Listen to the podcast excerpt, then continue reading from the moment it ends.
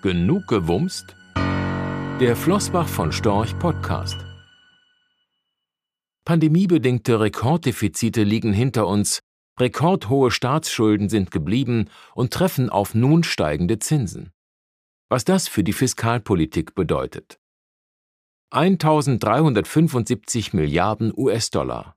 So hoch war das Defizit der US-Regierung Ende September im abgeschlossenen Fiskaljahr 2022.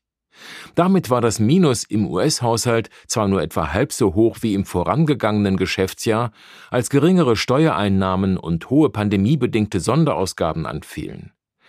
Grund zur Entspannung ist aber nicht gegeben.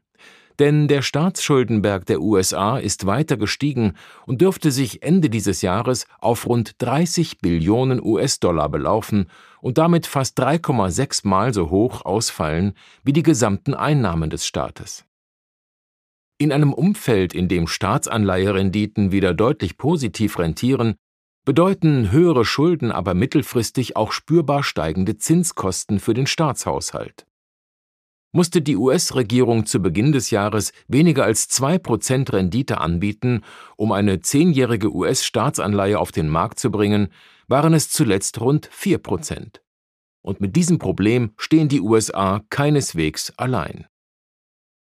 Auch in der Eurozone und im Vereinigten Königreich treffen historisch hohe Staatsschuldenquoten auf dynamisch angestiegene Renditeniveaus. Beispielsweise zielen die Renditen zehnjähriger italienischer Staatsanleihen auf die 5%-Marke, nachdem sie zum Jahresauftakt noch bei 1,2% lagen. Ein ähnlich hohes Renditeniveau sahen wir zuletzt während der Eurokrise im Jahr 2012.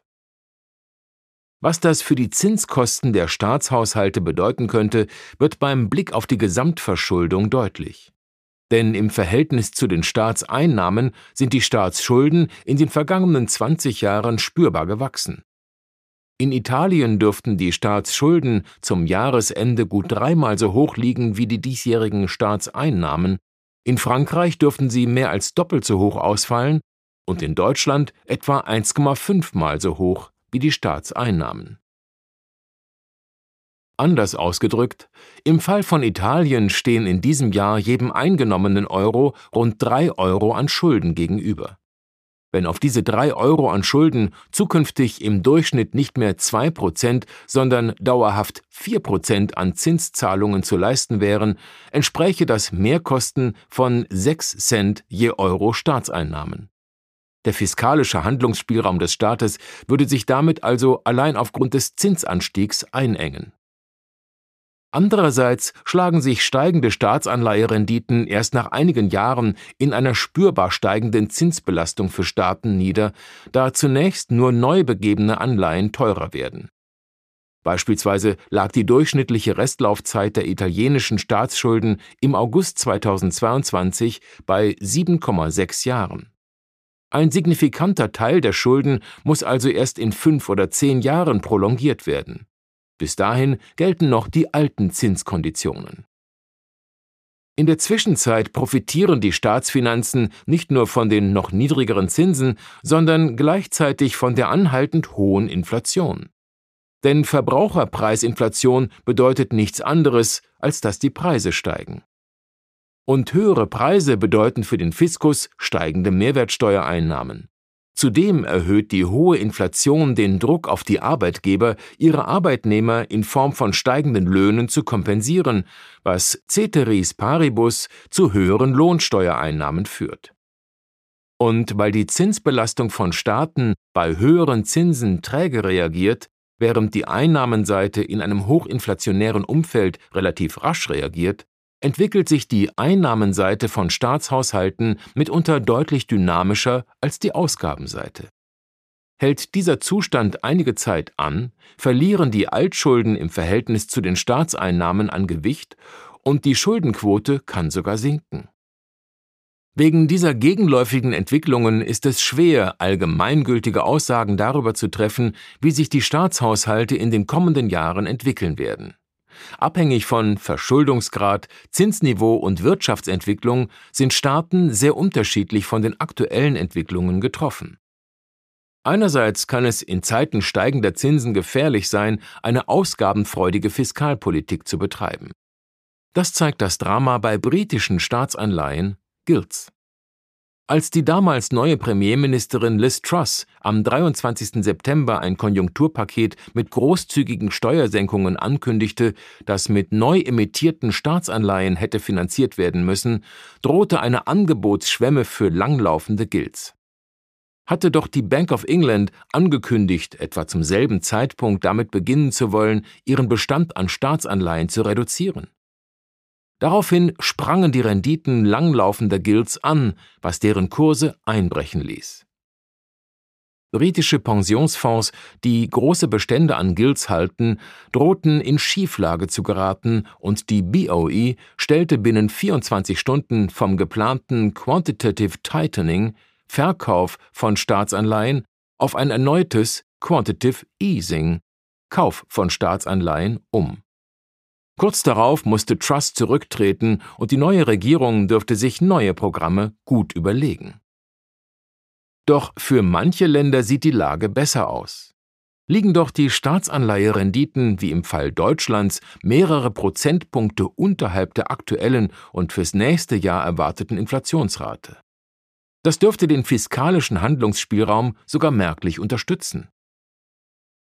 Regierungen, die über ausreichend Manövriermasse verfügen, halten daher am Reaktionsmuster vergangener Krisen fest. Im Falle Deutschlands mit dem Doppelwumms, einem 200 Milliarden Euro teuren Ausgabeprogramm, um Folgen der Energiekrise abzufedern. Vielerorts dürften kommende Krisen also mit den gleichen Mitteln wie in den vergangenen Jahren bekämpft werden. Mit viel Geld. Rechtlicher Hinweis. Diese Publikation dient unter anderem als Werbemitteilung.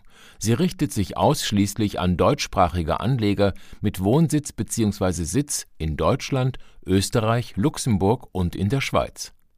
Die in dieser Veröffentlichung enthaltenen Informationen und zum Ausdruck gebrachten Meinungen geben die Einschätzungen von Flossbach von Storch zum Zeitpunkt der Veröffentlichung wieder und können sich jederzeit ohne vorherige Ankündigung ändern Angaben zu in die Zukunft gerichteten Aussagen spiegeln die Zukunftserwartung von Flossbach von Storch wider, können aber erheblich von den tatsächlichen Entwicklungen und Ergebnissen abweichen. Für die Richtigkeit und Vollständigkeit kann keine Gewähr übernommen werden. Der Wert jedes Investments kann sinken oder steigen, und Sie erhalten möglicherweise nicht den investierten Geldbetrag zurück mit dieser Veröffentlichung wird kein Angebot zum Verkauf, Kauf oder zur Zeichnung von Wertpapieren oder sonstigen Titeln unterbreitet. Die enthaltenen Informationen und Einschätzungen stellen keine Anlageberatung oder sonstige Empfehlung dar. Sie ersetzen unter anderem keine individuelle Anlageberatung. Angaben zu historischen Wertentwicklungen sind kein Indikator für zukünftige Wertentwicklungen diese Veröffentlichung unterliegt Urheber Marken und gewerblichen Schutzrechten.